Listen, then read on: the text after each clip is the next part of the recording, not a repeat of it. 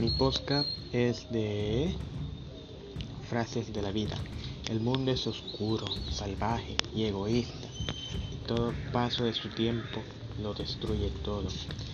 El amor nunca termina en algo bueno.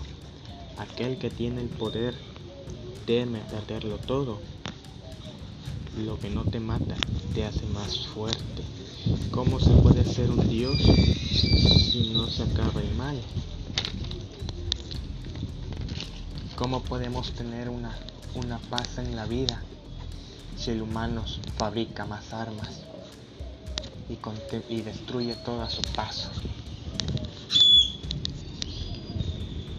Fabricaron estas armas para destruirnos de nuestros dones.